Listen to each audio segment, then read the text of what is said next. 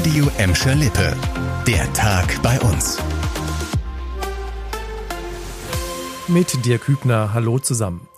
Ja, eigentlich ist es so einfach. Vollständige Impfung gegen Corona, Impfausweis ausfüllen lassen und schon erfüllt man die 2G-Regel und darf ins Geschäft oder in die Kneipe. Das ist gut für unser aller Sicherheit. Doch so ganz einfach ist es dann doch nicht, denn es sind immer wieder Betrüger am Werk, die Impfausweise fälschen. Die Zahl der Anzeigen steigt seit Herbst an, das sagt die Polizei in Gladbeck, Bottrop und Gelsenkirchen.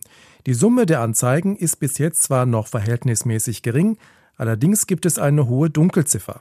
Leon Pollock hat dazu recherchiert. Die hohe Dunkelziffer bei gefälschten Impfpässen liegt auch daran, dass eine Vielzahl der Betrugsfälle anonym im Internet passiert, zum Beispiel über Telegram-Chats. Unsere Recherchen haben gezeigt, dass es innerhalb weniger Stunden möglich ist, einen gefälschten Impfpass zu bekommen, sogar mit persönlicher Übergabe. Das Prinzip, die Betrüger haben Kontakte oder sind sogar Mitarbeiter von Arztpraxen oder Apotheken. Damit haben sie Zugriff auf die Systeme, mit denen sich eine Impfung vortäuschen und letztlich das europäische Impf Impfzertifikat erstellen lässt. In Gladbeck, Bottrop und Gelsenkirchen hat die Polizei bisher über 90 Anzeigen bearbeitet. Die Gelsenkirchener Polizei hat uns bestätigt, dass auch gegen Personen aus dem Gesundheitsbereich ermittelt wird. Rauch- und Warnsirenen waren am Freitagnachmittag kilometerweit zu sehen und zu hören. Im Hochhaus an der Gladbecker Steinstraße 72 stand eine Wohnung im sechsten Stock in Flammen. Wir haben heute mit der Polizei nach dem Stand der Ermittlungen gefragt und es gibt Neuigkeiten. Beim Feuer geht die Polizei von Brandstiftung aus. Ob es fahrlässig oder vorsätzlich passiert ist, müssen die Brandexperten noch herausfinden. Den Schaden durch den Brand schätzt die Polizei auf 200.000 Euro. Verletzte gab es zum Glück nicht, da niemand zu Hause war, als es in der Wohnung brannte. Es war einst das größte und modernste städtische Hallenbad in Deutschland. Unzählige Gelsenkirchner haben dort in den vergangenen 50 Jahren das Schwimmen gelernt. Das Zentralbad an der Ecke Overweg Florastraße.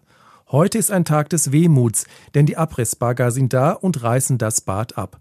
Was jetzt ansteht, sagte uns Bauleiter Guido Molitor. Also die Gesamtmaßnahme äh, des Abbruchs des Zentralbades haben wir jetzt äh, bis September diesen Jahres geplant und äh, im Moment sind wir auch äh, von den vorbereitenden Arbeiten auch voll im Zeitplan äh, mit Schadstoffsanierung und Entkernungsarbeiten äh, und die Abbrucharbeiten werden, werden jetzt sukzessive weitergeführt, sodass wir also bis September diesen Jahres auch fertig sind. Die Stadt hat sich mit dem Gelände für die Hochschule für Polizei und öffentliche Verwaltung beworben. Ob Hochschule oder nicht, auf dem Gelände soll es auf jeden Fall ein neues Bad geben. Und zum Schluss noch eine gute Nachricht für alle Bahnpendler, die von Gelsenkirchen Richtung Niederrhein müssen. Sie können ab heute aufatmen, denn die RB 35 zwischen dem Gelsenkirchener Hauptbahnhof und Mönchengladbach fährt wieder. Der neue Betreiber Fias Rail übernimmt den Betrieb etwas früher als geplant. Eigentlich sollte es erst Ende Februar losgehen. Bis Ende Januar war die RB 35 von Abellio betrieben worden.